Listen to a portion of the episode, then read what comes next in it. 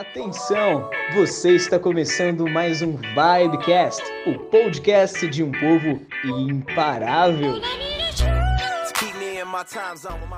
Amém, irmãos. Eu vou tentar ser o mais breve possível e vou tentar transmitir o meu coração para você nessa noite. Não sei se eu vou conseguir, mas eu vou tentar. Eu quero compartilhar sobre uma, uma, a história de uma pessoa da palavra de Deus, que é uma história que eu acho que é uma das histórias mais lindas, mais sensacionais, mais admiráveis e que é a história de Esther. Quantos aqui conhecem a história de Esther? Como que é a história de Esther? Eu vou falar rapidamente para você se você não conhece. Esther, ela era ela era os pais dela, presta atenção aqui, foram mortos. Quando Esther era adolescente, ela foi viver com o primo dela. Então ela não viveu com os pais. Tentar ser bem breve aqui. Ela não viveu com os pais. Não viveu. Ela viveu com o primo dela. Então a, a, a infância, a adolescência de Esther não foi fácil. E ela foi viver com o primo dela, chamado Mardoqueu que era o responsável por ela. Ela era cuidada por um homem. Como toda boa moça, ela deve ter crescido com um monte de complexo de inferioridade. Sem uma mãe, sem uma amiga. Todas as crises da vida dela, ela tinha que lidar com o quê? Sabendo que quem cuidava dela era um primo. Órfã, sem pai, sem mãe. Ela fazia parte de um povo que tinha sido escravizado, uma nação escrava ou seja, essa moça tinha tudo para se lascar. Essa é a verdade. Na contramão disso, o rei tinha várias rainhas naquela época, e uma delas chamava Vasti. E a palavra diz que o rei estava num banquete, estavam com algumas pessoas ali, e esse rei quis apresentar a rainha dele a palavra diz que também ela era formosa. Ele queria mostrar o quão bonita aquela rainha era. E aquela mulher, ela já tinha acostumado com a presença do rei. Aquela mulher, ela achou um absurdo ter sido chamada. Ela simplesmente se negou a se apresentar diante do rei. E ela não foi. E quando ela não foi, ela humilhou o rei de tal forma que ele foi ter com os conselheiros dele. E eles falaram: Você precisa fazer algo com a rainha. Como que diante do reino todo você chama a sua rainha, ela não vem e você não faz nada? Então ele foi aconselhado a falar o seguinte: então você não vou te matar, mas você não pisa mais no palácio, você está destituída, você está expulsa, você não é rainha. Olha que infantilidade. Olha o que, que essa mulher perdeu, justamente porque ela não quis entrar na presença do rei. E aí começou um processo seletivo, vamos dizer assim, para substituir a rainha. A palavra de Deus diz que Esther era formosa. Então falou: pegue todas as virgens do reino. E no meio dessas virgens estava Esther. Eu imagino a cabeça dessa moça, órfã, criado por uma pessoa terceira, de uma nação escrava. Com certeza ela imaginava que aquilo nunca iria acontecer com ela, mas ela foi. E ela se embelezou, você sabe da história, passou por todo aquele processo, por guentos, por óleo. E a palavra diz que foi ter como se fosse um baile. E todas aquelas mulheres, que eu imagino a confu... Essas mulheres, irmãos, pensa comigo. Se eu não me engano, elas ficaram um ano se embelezando. Sabe que mulher nem é competitiva. Imagina um monte de mulher com os produtos mais caros possíveis e imagináveis. Pensa só, se arrumando no mesmo lugar e sabendo que uma delas se tornaria a rainha, a mais bonita. Eu imagino o ódio que essas mulheres deviam ter uma com a outra, a falsidade, né? Você devia ter que limpar veneno com pano de chão, assim, sabe? Passar assim, ó. E aí, o rei coloca lá as virgens de frente para ele e ele começa a olhar. E eu imagino Esther, eu fico imaginando Esther, porque se você for ver a história de Esther, Esther não era qualquer mulher, irmãos. Não, ela não era. Ela era diferente. E eu acredito que talvez aquilo nem era algo que ela desejasse. Eu imagino a cena, o rei passando, ela toda arrumada, sem perspectiva, porque quem sou eu para ser escolhida? E quando o rei ele olha para Esther, a palavra de diz que ele se encantou e que ela era a mais bela das virgens. E para surpresa de uma menina órfã, de uma nação escrava, criada pelo primo, com vários complexos, do dia para a noite, essa mulher de escrava se torna rainha. Olha a loucura. E a história diz que Mardoqueu. O que, que aconteceu? Ele cria no Senhor, ele não se prostrava diante de outros deuses. E aconteceu uma situação lá que a mãe foi lá, pediu para ele se prostrar, não quero me ater nessa história, só sei que ele não quis se prostrar porque era outro Deus, ele ficou com raiva, com ódio, porque não se prostrou diante dele. E ele chegou no rei e falou: Rei, por que, que a gente não mata? Fez lá, gerou uma circunstância, sabe aquele cara que gera intriga? Ele era um dos, vamos dizer assim, né, um dos conselheiros, vai, para você entender melhor, do rei, e falou: Rei, olha esse povo numeroso aqui, esses judeus, esses filhos, essa nação. Meteu um louco, fez um chaveco no rei. O rei, em sua inocência, perguntou: O que, que você acha que a gente deve fazer com esse povo? Vamos matá-los. Aí o rei falou que tudo bem, pode matar. E aí, esse cara, ele faz uma forca para matar, vamos dizer assim, o pai adotivo de Esther. E aí a palavra de Deus diz que ele entra escondido, ele entra escondido no palácio, vamos dizer assim, né? Ele entra lá, Mardoqueu, escondido no palácio, e manda um recado para Esther. Fala, Esther, seguinte, vão nos matar, vão matar o nosso povo não tem salvação. Mas por coincidência, a rainha faz parte desse povo. Então, Esther, nós estamos nas suas mãos. Então, de órfão virou rainha e agora responsável pela salvação de uma nação. E ela responde para Mardoqueu o seguinte: não dá, não é o meu dia de entrar na presença do rei se eu entrar na presença do rei, eu posso morrer. Eu só entro no dia estabelecido. E aí volta esse recado para Mardoqueu.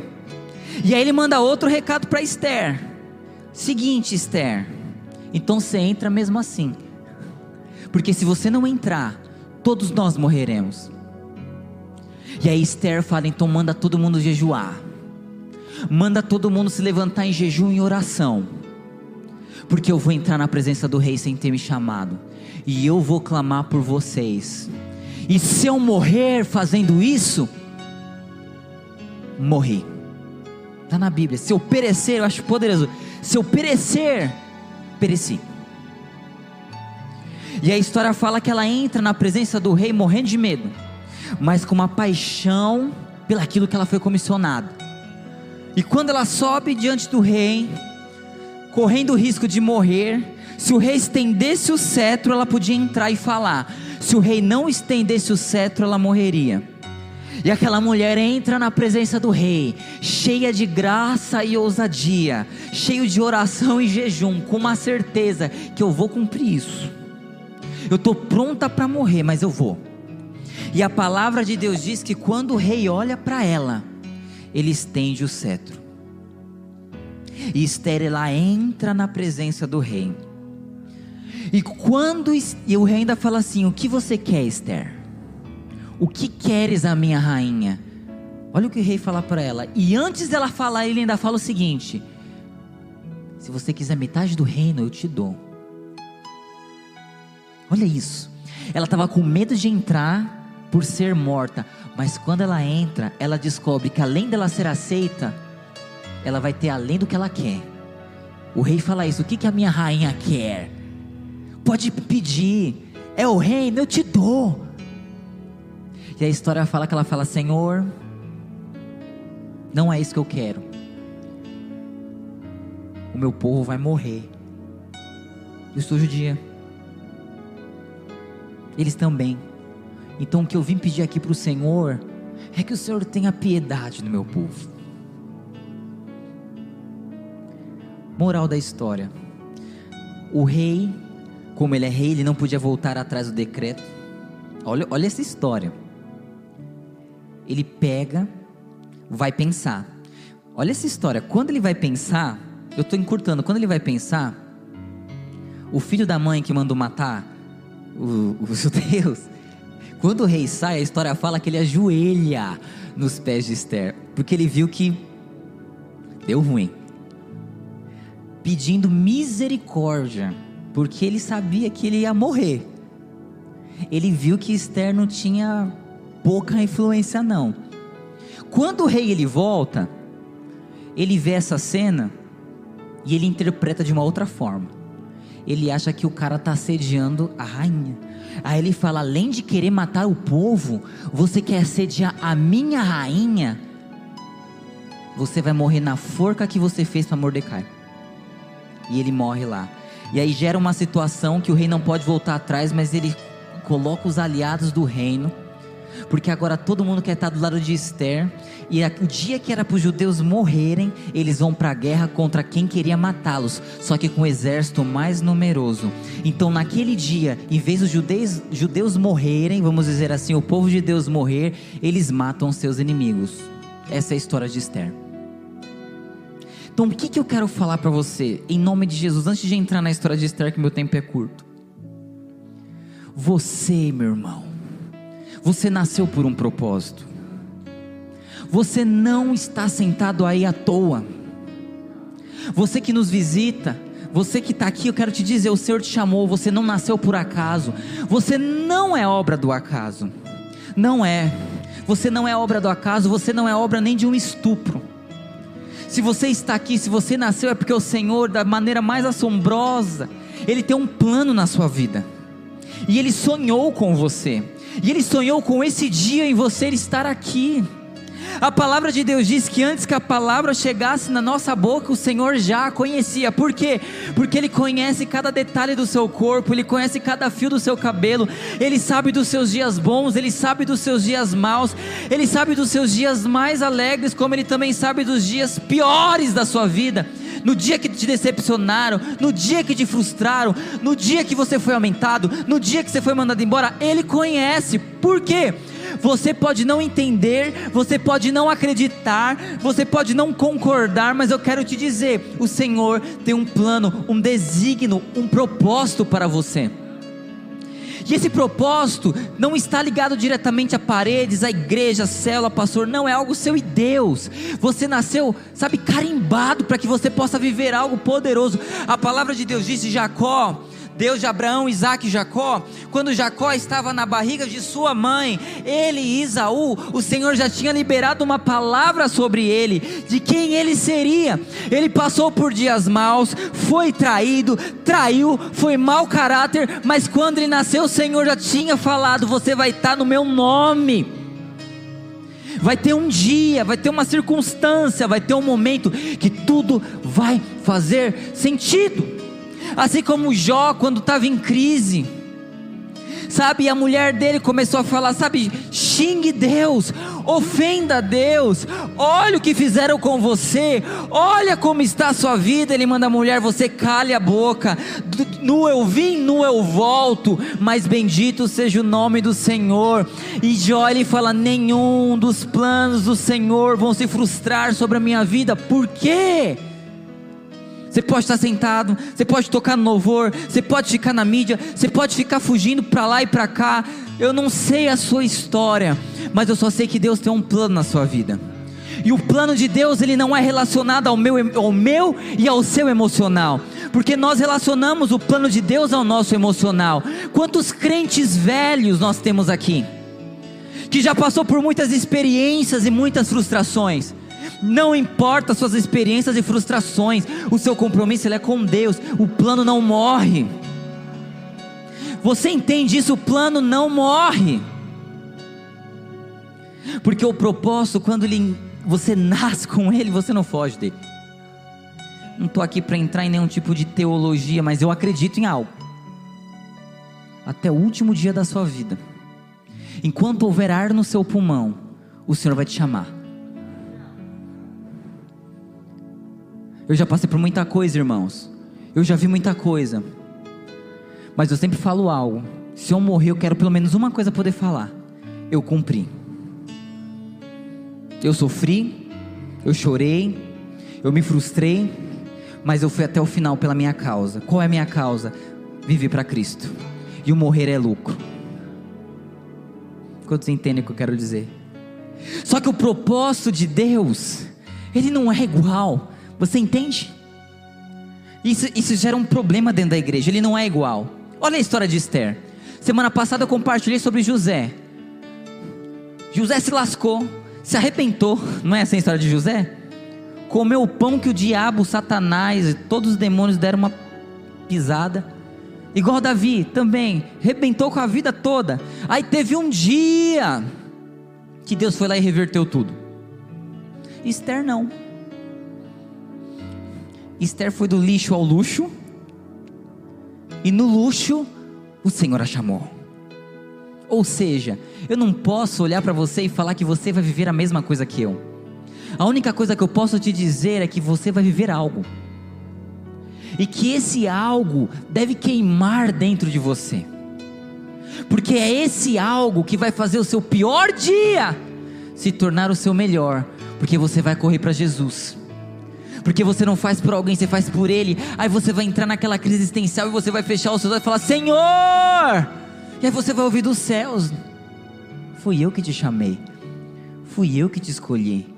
Seja forte e corajoso. A unção do Espírito é sobre você. Mas eu não estou sentindo. O propósito não é para ser sentido, o propósito é para ser vivido. Para de querer sentir coisas. A vida cristã, ela é uma montanha russa. Tem dia que você vai sentir, tem dia que você não vai sentir. E aí? E quando for o dia que você não vai sentir? E quando for o ano ou os anos? E se forem anos que você não está sentindo mais vontade de fluir mais? E aí, o que, que você vai fazer? Eduardo, eu quero buscar o favor de Deus. O favor ele só vai te seguir o dia que você entender o valor de viver uma vida debaixo de um propósito. Porque o Senhor ele tem compromisso com a obra e com os trabalhadores dessa obra. Você está nessa obra? Mas eu quero ir para a história de Esther. Primeira coisa da história de Esther que é muito interessante. O Senhor viu favor na vida de Esther. Quem tem que ver favor na sua vida não sou eu, não é o pastor, é Deus. Porque quando Deus liberar favor sobre a sua vida, não importa quem você foi, quem você é, de onde você veio, o que vai importar é que o Senhor te ama. E que na hora que Ele decidir te levantar, Gabriel, ninguém vai te segurar. No dia que Ele decidir que você vai ser, você vai ser. No dia que Ele decidir que está pronto, está pronto. Você vai ser igual o Esther, numa fileira, com cara de nada. Mas o rei vai olhar para você e vai falar: é agora. O favor te encontrou. Então eu, eu, eu nunca fui uma pessoa que leva muito em conta dó dos outros. Não. Ai, porque a minha vida, como ela é triste, meu irmão. Não importa o quanto sua vida é triste, importa o quanto o Senhor pode mudar o seu futuro. É isso que importa. Eu sempre falo, Deus é especialista de transformar uma prostituta numa mãe de família. O Senhor é especialista em transformar o mau caráter em bom caráter. O Senhor é especialista em levar a miséria à riqueza. Não se baseie no seu passado. Olha a história de Esther. Quem foi, quem era Esther na fila do pão? Porque o que nos o que nos define é o favor que nos segue. Favor de Deus, presta atenção aqui. Não é só ver coisas boas. Favor é o Senhor estar com você é a graça de Deus fluir de dentro de você. É muito fácil você ver alguém que vive o favor de Deus. São pessoas fáceis. gostosas de se lidar, fácil de conversar, fácil de conduzir. Por quê? Assim como José estava na cadeia e tudo estava dando errado, mas o Senhor era com ele. Sabe, que você possa fechar os seus olhos no seu pior dia e você possa levantar as suas mãos e falar: O Senhor está comigo. Você pode não vê-lo, mas eu quero te falar, Ele está com você. Pode ser o seu pior dia e você não sentir nada, mas Ele está com você. Ele sempre vai estar com você. O favor de Deus é manifesto pela graça em Cristo Jesus. E Jesus ele está amalgamado a você. Segunda coisa, o favor de Deus foi liberado para quem estava na mesa com Esther, Esther 2,18. Então o rei deu um grande banquete a todos os seus príncipes e aos seus servos.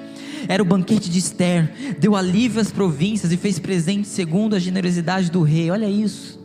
Quando o Senhor te escolhe, sabe quando ele fala, meu irmão, eu tenho um propósito para você, além de liberar favor, ele vai abençoar as pessoas que estão ao seu redor. Ele vai usar você para abençoar as pessoas que estão ao seu redor. Líder de cela, não busque estratégia, busque favor, busque unção, busque verdade, busque realidade. Por quê? Porque quando isso acontecer, uma, uma mesa, um banquete será liberado sobre você. E as pessoas que estiverem ao seu redor, elas serão abençoadas, elas serão tocadas, elas serão benditas. Por quê? Porque estão do seu lado. Eu quero andar com pessoas que andam debaixo do favor de Deus. Eu quero andar com pessoas que não têm disposição de reclamar, mas têm disposição de viver aquilo que Cristo quer que elas vivam.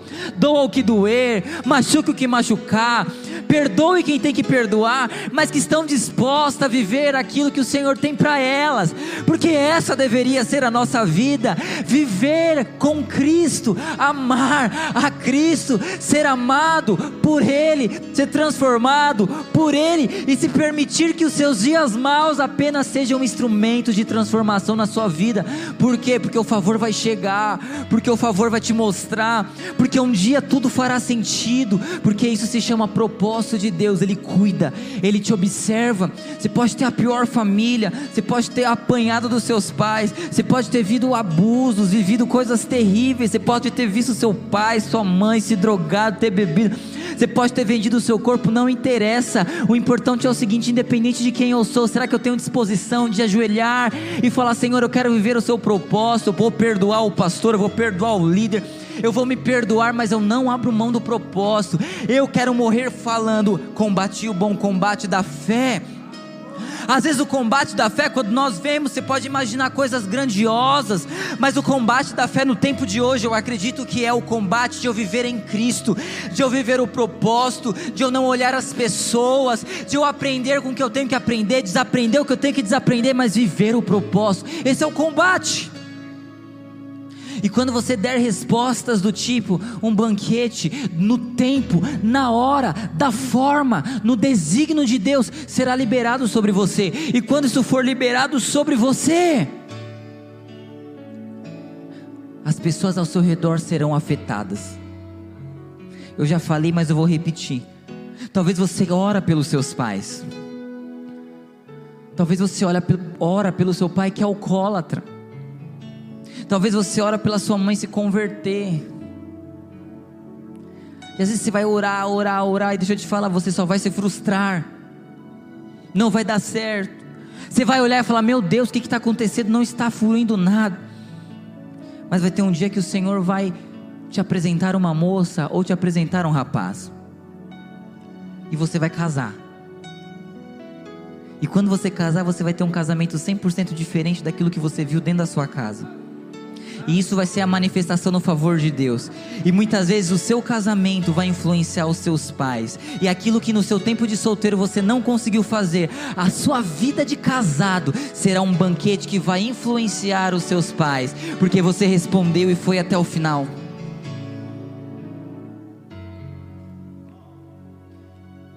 Outra coisa, quem vive do propósito precisa saber que zona de conforto não é uma escolha. Quem vive o favor de Deus precisa saber: o favor dele me segue, mas ele também me conduz. E ele vai me conduzir talvez a lugares ou pessoas, ou a ter atitudes que me incomodam, que o meu natural não quer decidir, mas o meu propósito quer que eu decida. Eduardo, eu quero abrir mão de tudo, é o que eu quero, mas quando eu olho para o Senhor, eu sei que eu vou, desculpa a palavra, fazer merda, se eu abrir mão de tudo, se eu desistir de tudo. Olha essa história, Esther 4, 13 e 14. Então, Mardoqueu mandou que responder a Esther: Não imagines no teu íntimo que por estares na casa do rei escaparás só tu entre todos os judeus, porque se todos porque se de todo te calares nesse tempo, socorro e livramento de outra parte sairá para os judeus, mas tu e a casa de teu pai perecereis. E quem sabe se para qual tempo como este chegaste ao reino. O que, que ele falou, Esther? Você não entendeu que você está muito de boa na sua vida, mas que se você não fizer nada, o propósito de Deus, agora eu falo para você, pode morrer dentro de você? Você não enxerga, mas às vezes você abrir mão daquilo que Deus te chamou é morte para pessoas que você ainda nem conheceu. E aí ele fala: se você não fizer nada, os judeus vão morrer. Só você pode fazer isso. E aí ele solta aquela frase: Será que você não está aí por conta deste tempo? Novamente, o favor levou Esther a viver o propósito. Eduardo, eu quero viver o propósito. Você precisa entender que viver o propósito vão ter tempos tribulosos. Estar debaixo do favor atrai perseguição. Às vezes, para nós darmos respostas nas nossas vidas que nós não conseguimos dar, vai incomodar, mas vai fazer parte de um plano tão perfeito que você não tem noção do que vai acontecer depois. Últimos dois pontos para nós encerrarmos e orarmos. Fala para a pessoa que está do seu lado. Olhe para ela, fala assim para ela: se for para amar alguma coisa, ame o propósito.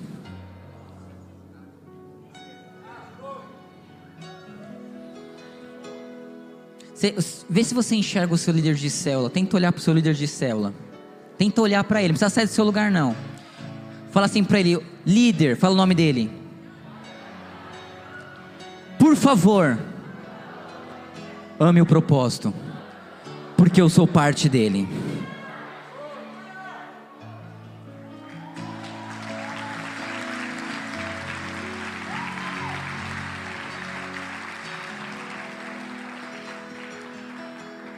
Esther 4,16: Vai, ajunta todos os judeus que se acharem em Suzã e jejuai por mim. Não comeis e nem bebeis por três dias, nem de dia nem de noite. E eu e as minhas servas também assim jejuaremos. E assim irei ter com o rei, ainda que não seja segundo a lei. E se perecer, pereci.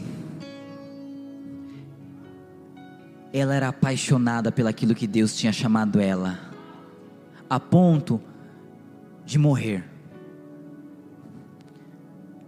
Quer morrer por algo? Morra pelo Senhor. Nós somos jovens. Existe fôlego dentro de nós. Deveria existir um fogo dentro de nós. Que esse fogo não deveria se apagar e nem se apartar de nós. Que fogo é esse, Eduardo? O fogo de viver os meus dias para o Senhor. Eu estava com os irmãos lá da rede do Edgar, os homens. Estava falando para eles, irmãos, eu tenho 29 anos. Eu comecei a liderar a célula com 13 anos. Nunca larguei. Mas eu quero te falar uma coisa. Eu já tive dias muito difíceis. Já tive dias de frustrar com os meus discípulos, frustrar com os meus pastores, frustrar com a minha família. E o pior, né? Frustrar comigo mesmo. Descobrir que eu não sou capaz. Descobrir as minhas debilidades. Descobrir que é muito bonito falar algumas coisas, mas na hora de viver é muito difícil. E eu posso dizer que o que me sustentou e o que me sustenta é eu saber que eu amo aquilo que eu faço. E eu decidi na minha vida morrer por isso. Eu tenho dias muito bons, mas eu também tenho dia muito, dias muito difíceis. E eu acredito que Deus quer levantar uma geração que ame isso. Que possa levantar as mãos e falar: se morrer, morri. Mas eu quero viver os meus dias para o Senhor. Com sentimento ou sem sentimento. Eu não me santifico por ninguém, eu não vivo isso por ninguém, eu vivo isso pelo Senhor. Eu sou como um vento passageiro. e eu estou disposto a ir aonde o Senhor me mandar, porque um dia eu vou morrer e um dia eu quero estar com Ele. Não sei você. E eu quero ter paz com Deus. Eu quero poder olhar para Ele e falar: Deus, foi difícil, mas eu fui até o fim.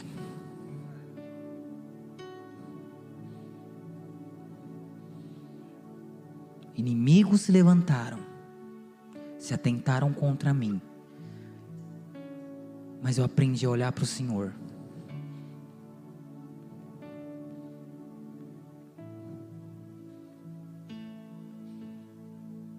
Às vezes já tive muitas situações, irmãos, de muitas crises e lutas. E às vezes você fala: Meu Deus do céu. Aquelas angústias, sabe? Aquelas lutas. Eu lembro que eu ia dormir eu esperava minha esposa dormir. E ela demora para dormir, para me ajudar. Por que, que você esperava ela dormir? Porque eu aprendi a me resolver com Deus em algumas áreas da minha vida. E eu ia para minha sala e eu orava, chorava, porque eu não abro mão. Pode estar muito difícil, mas eu não abro mão. Eu não abro mão de fazer parte de uma obra existencial que o Senhor está no meio dela. Eu não vou abrir mão dos meus dias porque eu estou chateado, magoado com o meu líder de célula. Não vou, não vou. Eu vou responder o que eu tiver que responder. Eu vou andar o que eu tiver que andar. Eu vou submeter o que eu tiver que submeter eu vou perdoar o que eu tiver que perdoar, eu vou, eu vou me permitir ser tratado por mais que doa, mas eu não vou abrir mão do propósito de Deus na minha vida. Quantas irmãs lideram kids aqui? Levante sua mão. Bem alto, você lidera, você discipula, que raio que você seja, que você envolva com kids. Quero te falar uma coisa, você que tá, levantou sua mão eu tenho ciência. Nunca lembro a data, mas Deus me chamou aos sete anos de idade. Sabe por que eu falo que Deus me chamou com sete anos de idade? Porque eu fui no encontro com essa idade. E eu lembro mais desse encontro do que o último que eu fui. Eu lembro da história das consequências do pecado. Eu lembro quando eu fui batizado no Espírito Santo. Eu lembro que, já devo ter falado aqui, né? Uma menina caiu endemoniada do meu lado, eu era criança, eu estava orando em língua, sendo batizado no Espírito Santo. Eu não conseguia levantar para ver aquela menina endemoniada. Depois eu fui para a fila do almoço, os meus amigos falaram: Meu, você viu a menina endemoniada? Eu fiquei transtornado porque eu não vi a menina endemoniada. Sério mesmo. Lembro como se fosse ontem. e ali o Senhor me chamou. E ali começou um processo na minha vida. Assim como em Esther. E eu me apaixonei por esse propósito. Mas ele não é fácil. Mas quem disse que seria fácil? E tudo que é fácil vai embora rápido. Esther amou o propósito. E eu te faço convite para você, como jovens. Vamos amar o propósito. Vamos sonhar com esse salão cheio de pessoas. Vamos sonhar com discipuladores, líderes, pessoas aceitando a Jesus, chorando porque encontraram a pérola de grande valor aqui, junto com a gente, do seu lado. Sabe, vamos sonhar desse salão estar cheio de discipuladores, obreiros sendo levantados.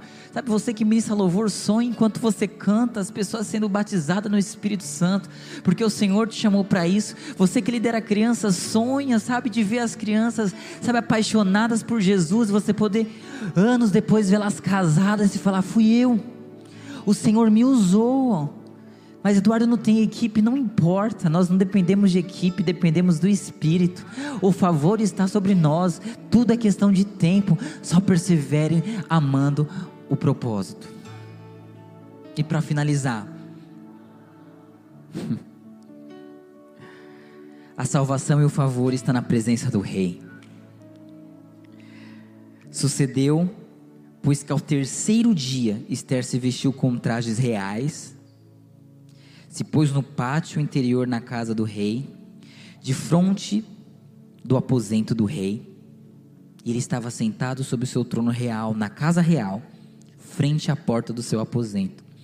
E sucedeu que, vendo o rei a rainha Esther, que estava no pátio, ele alcançou graça aos seus olhos. O rei estendeu a Esther o cetro de ouro que tinha na sua mão. Esther chegou, tocou a ponta do cetro. Então o rei lhe disse: Que é que queres, rainha Esther? Qual a sua petição? Até metade do reino se, tirar, se, se terá dada. Olha isso. quero te falar uma coisa.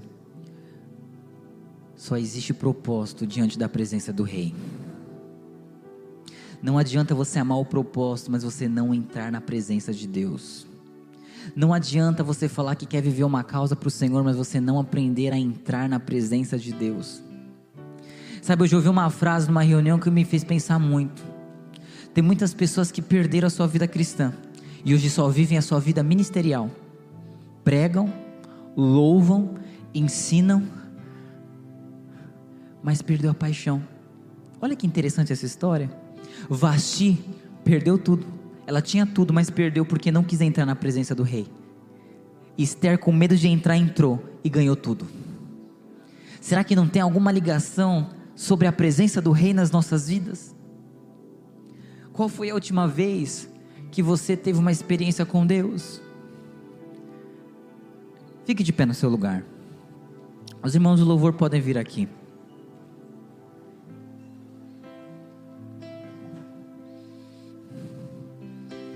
Só fique de pé e olhe para mim.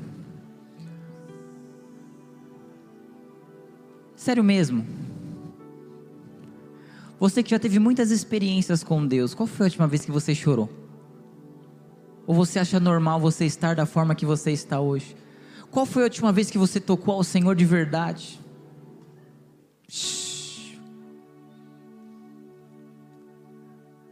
Qual foi a última vez que você teve uma crise e você fala: Meu, eu venci essa crise na presença de Deus? O propósito está relacionado à presença do rei. Esther podia amar o propósito, mas o propósito se relacionou a ela estar diante de Deus, que é representado no rei nessa história. O problema é que nós chegamos a certos níveis dentro da igreja que nós perdemos a nossa sensibilidade, nós perdemos a nossa vontade de estar na presença do rei, nós não queremos mais tocar no cetro nós nos tornamos tão duros, tão gelados, tão opacos. E quando nós olhamos para trás, nós lembramos, sabe, daqueles dias que o Senhor queimava dentro de nós. Sabe, eu não estou aqui dizendo, não, sabe, um saudosismo de você ficar rolando no chão, não é isso. Mas eu estou dizendo assim, e aquela época que você amava a presença de Deus? Aquela época que você fechava a porta do seu quarto e Ele falava com você? Aquela época que quando você tinha crises existenciais, você se ajoelhava e você falava com ele e ele falava com você.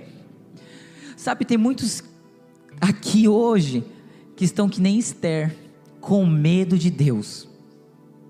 Com medo de Deus te matar, com medo de você ser condenado, com medo de te julgar pelo que você fez, com medo de você não ser mais achado, sabe, filho, com medo, sabe, de circunstâncias que você já viveu na sua vida e por conta disso você tem medo de entrar na presença do rei. Mas olha essa história, ela estava com medo de entrar, medo de ser morta, mas olha a surpresa que ela teve quando entrou. Nunca, nunca tinha passado na cabeça do rei matar Esther. Mas olha o que passava na cabeça dela: ele pode me matar, orem por mim. Se eu perecer, eu perecer. Então, na mente de Esther, a presença podia matá-la. Já era uma coisa que ela não queria. Mas na cabeça do rei, o que passava era o seguinte: eu amo Esther. Tudo que ela quiser, eu dou. Às vezes você se afastou de Deus por medo dele. E o dia que você entra na presença, você pode se surpreender com aquilo que ele vai liberar e fazer com você.